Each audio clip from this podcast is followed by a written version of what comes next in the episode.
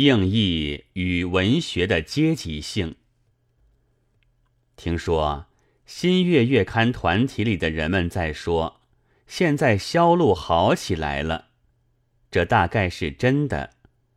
以我似的交际极少的人，也在两个青年朋友的手里见过第二卷第六七号的合本，顺便一翻，是争言论自由的文字和小说居多。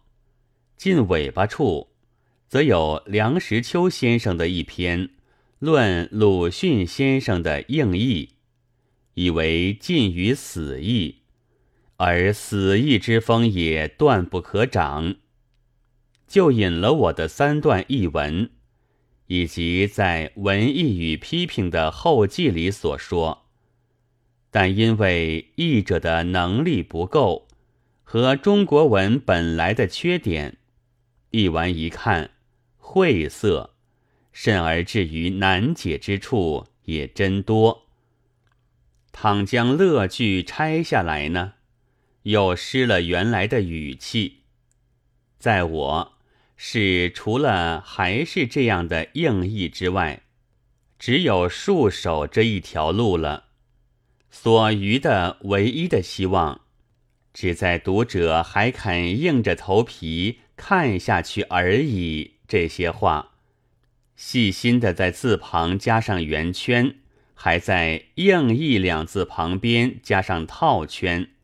于是，严正的下了批评道：“我们硬着头皮看下去了，但是无所得。硬意和死意有什么分别呢？”新月社的声明中，虽说并无什么组织，在论文里，也似乎痛恶无产阶级式的组织集团这些话。但其实是有组织的，至少关于政治的论文这一本里都互相照应。关于文艺，则这一篇是登在上面的同一批评家所做的《文学是有阶级性的吗》的余波。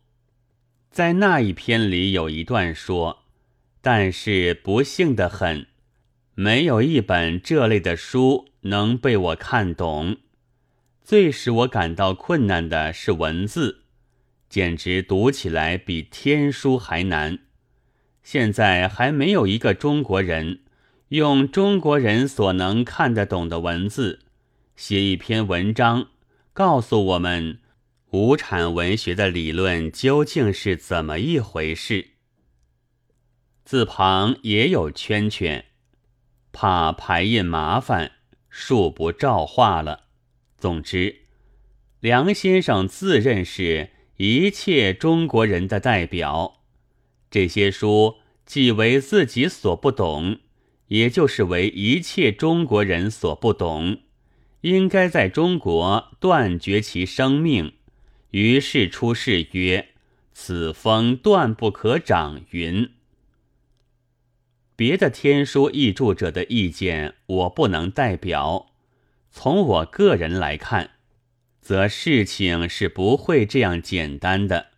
第一，梁先生自以为硬着头皮看下去了，但究竟硬了没有，是否能够，还是一个问题。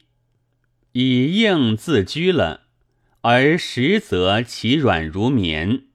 正是新月社的一种特色。第二，梁先生虽自来代表一切中国人了，但究竟是否全国中的最优秀者，也是一个问题。这问题从“文学是有阶级性的吗”这篇文章里便可以解释。“proletary” 这字不必译音，大可译义。是有理可说的，但这位批评家却道：“其实翻翻字典，这个字的含义并不见得体面。据维白斯特大字典，proletary 的意思就是普罗列塔利亚是国家里只会生孩子的阶级。至少在罗马时代是如此。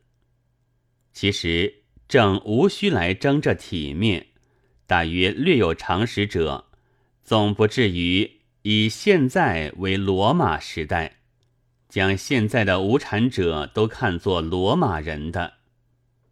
这正如将 chimi 译作舍密学，读者必不和埃及的炼金术混同。对于梁先生所做的文章，也绝不会去考察语言，误解为独木小桥，竟会动笔一样，连翻翻字典也还是无所得。一切中国人未必全是如此的吧。